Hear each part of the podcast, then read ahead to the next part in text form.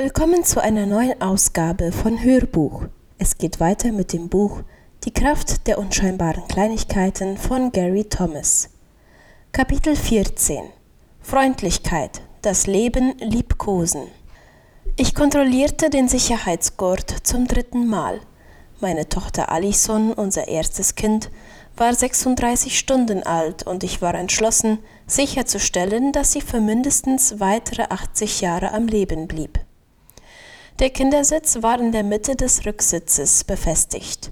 Ich umgab Alison von allen Seiten mit Handtüchern und Decken, für alle Fälle. Ich glaube, selbst wenn uns versehentlich irgendein Querschläger getroffen hätte, hätte meine Tochter noch eine gute Überlebenschance gehabt. Wir wohnten etwa vier Kilometer vom Krankenhaus entfernt, und ich fuhr so langsam und vorsichtig, dass ich für diesen Weg etwa 25 Minuten brauchte.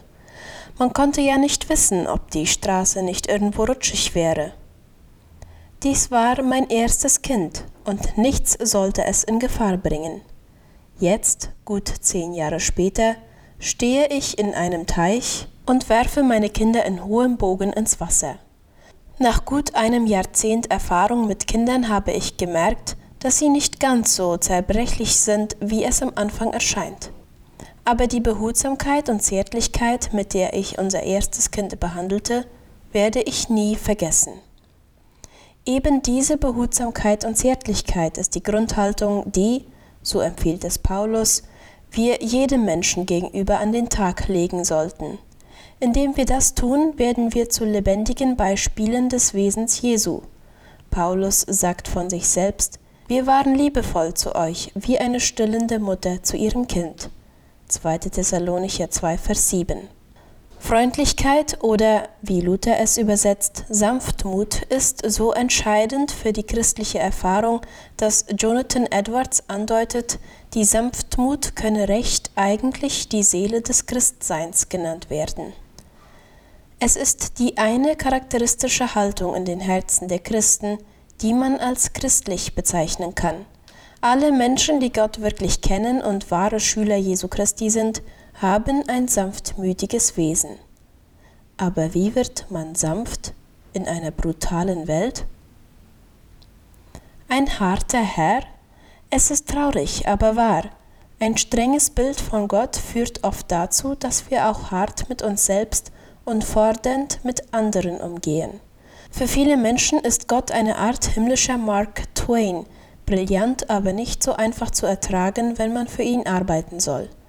Twain kommentierte die Arbeit eines Korrektors mit vernichtenden Worten Der Bursche ist ein Idiot, und nicht nur das, er ist auch noch blind. Und er ist nicht nur blind, er ist auch halb tot. Nicht wenige Menschen glauben, Gott mache es genauso mit uns. Sie sehen ihn als kompromisslos fordernde Perfektion, der es uns sofort heimzahlt, wenn wir hinter den hochgesteckten Anforderungen zurückbleiben. Sie glauben, dass alles, was weniger als perfekt ist, zumindest einen spürbaren Fußtritt zur Folge haben wird, vielleicht aber auch eine ernsthafte Krankheit wie etwa Krebs. Die Bibel zeigt uns, dass es Gott verletzt, wenn wir so von ihm denken. Denken Sie an das Gleichnis von den Verwaltern.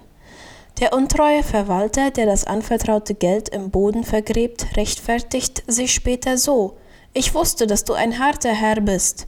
Und gerade das macht den Herrn zornig. Denn Gott ist die Quelle alles Guten, aller Tugend, und wir können keine der Eigenschaften verkörpern, die ihn auszeichnen, wenn wir gleichzeitig verneinen, dass er die Verkörperung dieser Haltung ist. Um auf den Weg der Sanftmut und Menschenfreundlichkeit zu gelangen, müssen wir zuerst verstehen, wie grundlegend die Sanftmut Jesu ist. Der sanfte Gott. In der Tat steht die Sanftmut an erster Stelle, wenn Jesus sich selbst beschreibt.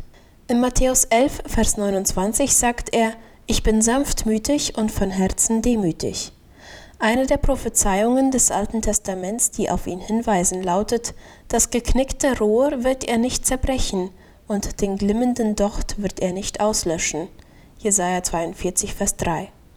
Auch in seiner besten Form ist ein Schilfrohr sehr schwach, hohl und zerbrechlich. Ein glimmender Docht steht für eine Seele, in der Leben und Hoffnung schon fast verloschen sind.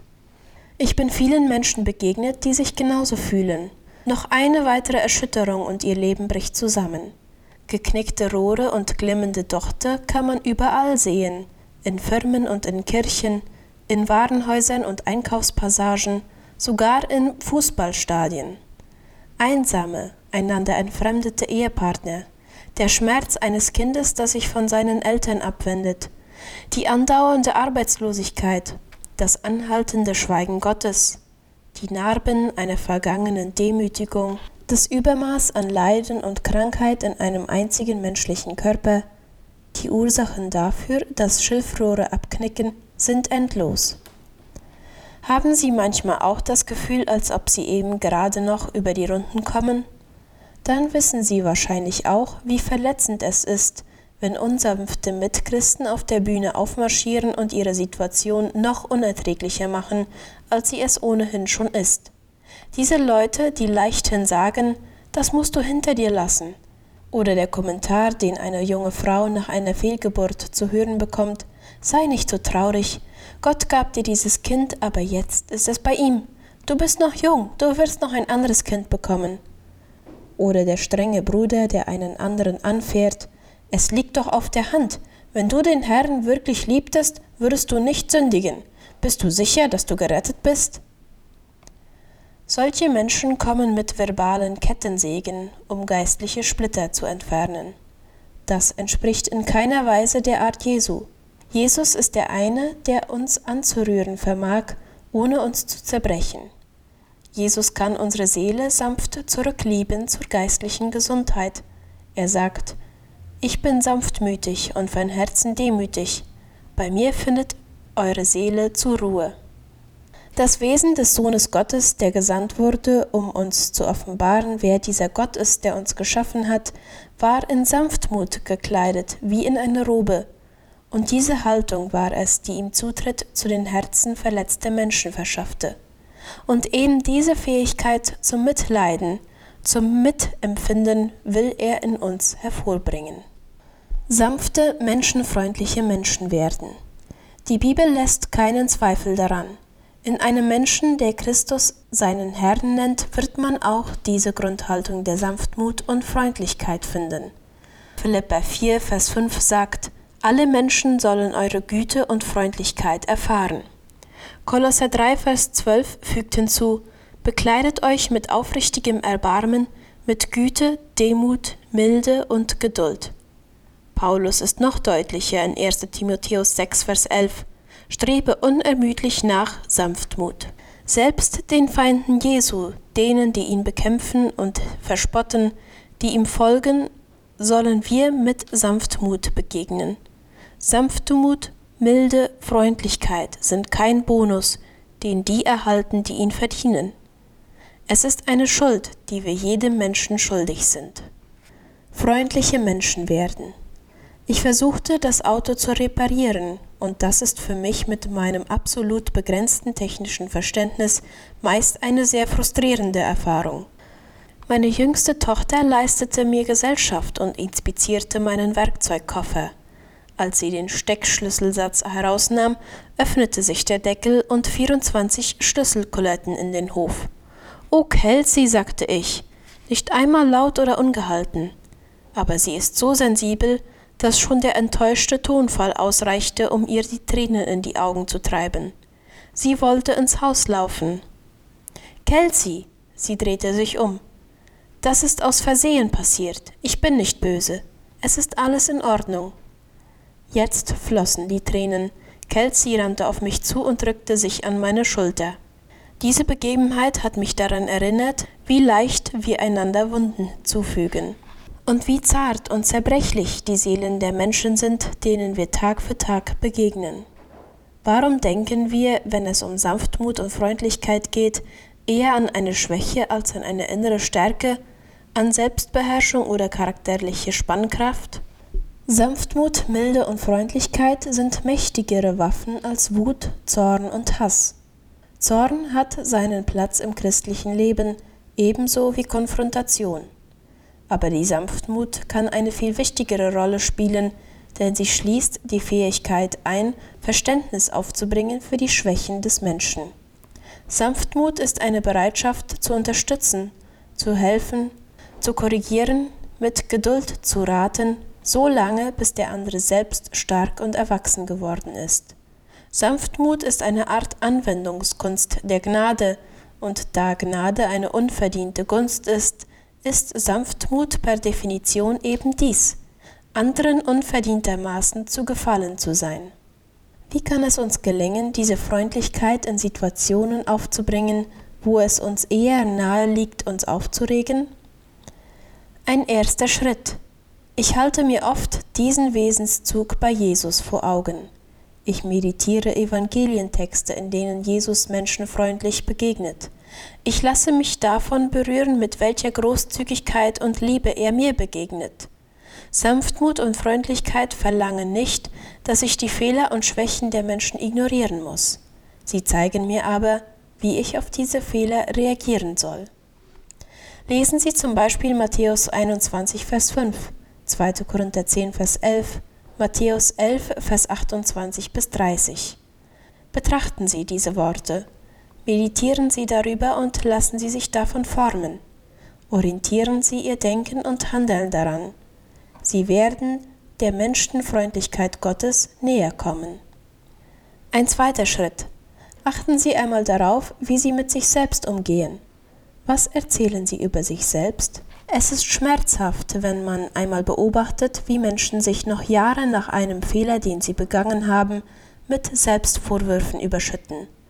Vielleicht haben sie wirklich eine fatale Fehlentscheidung getroffen, aber wann, glauben Sie, hätten sie ihre Lektion sonst lernen können? Im geistlichen Leben geht es um Wachstum und darum, dazu zu lernen. Gott versteht das ganz sicher. Wir müssen noch nicht perfekt sein. Und wie mit anderen, so dürfen wir auch mit uns selbst so umgehen, dass es uns aufbaut und nicht fertig macht. Sanft, freundlich, liebevoll. Und schließlich üben Sie es, anderen freundlich zu begegnen. Üben heißt noch nicht können. Üben ist üben. Wir können uns entscheiden, unser Leben als ständig Enttäuschte zu verbringen oder aber in einer Haltung des Wohlwollens und der Freundlichkeit, die uns zu authentischen Beziehungen befähigt. Erinnern wir uns an eine grundlegende Tatsache. Niemand ist vollkommen, nur Gott. Ihr Ehepartner wird sie enttäuschen, ihre Kinder werden sie enttäuschen, ihr Pfarrer wird ihre Erwartungen nicht erfüllen. Deshalb wird es einen Zeitpunkt geben, an dem sie eine völlig berechtigte Vorwurfshaltung entwickeln werden. Sie werden im Recht sein und die anderen im Unrecht. Und das ist die Weggabelung, an der es zur Sanftmut geht. Welchen Pfad werden Sie wählen? Bevor Sie Ihre Entscheidung treffen, machen Sie sich bewusst, wie Gott Sie behandelt hat. Wenn die Kinder aus der Schule kommen und Sie ganz bewusst provozieren, wenn der Ehepartner überarbeitet und schlecht gelaunt ist, wenn ein Kollege bissig ist, das sind die Gelegenheiten zu einem kurzen Stoßgebet. Herr, was belastet ihn wohl? Hilf mir, freundlich zu bleiben. Wir können andere zu vielen Dingen bewegen, indem wir Macht ausüben. Und genau damit verletzen wir ihre Seele und treiben sie dazu, sich zu verschließen. Die Alternative besteht in Freundlichkeit und Milde. Wenn wir im Geist Jesu handeln und seine Freundlichkeit weitergeben, wird das Herzen öffnen und vielleicht können Sie die leise Stimme Jesu durch uns hören.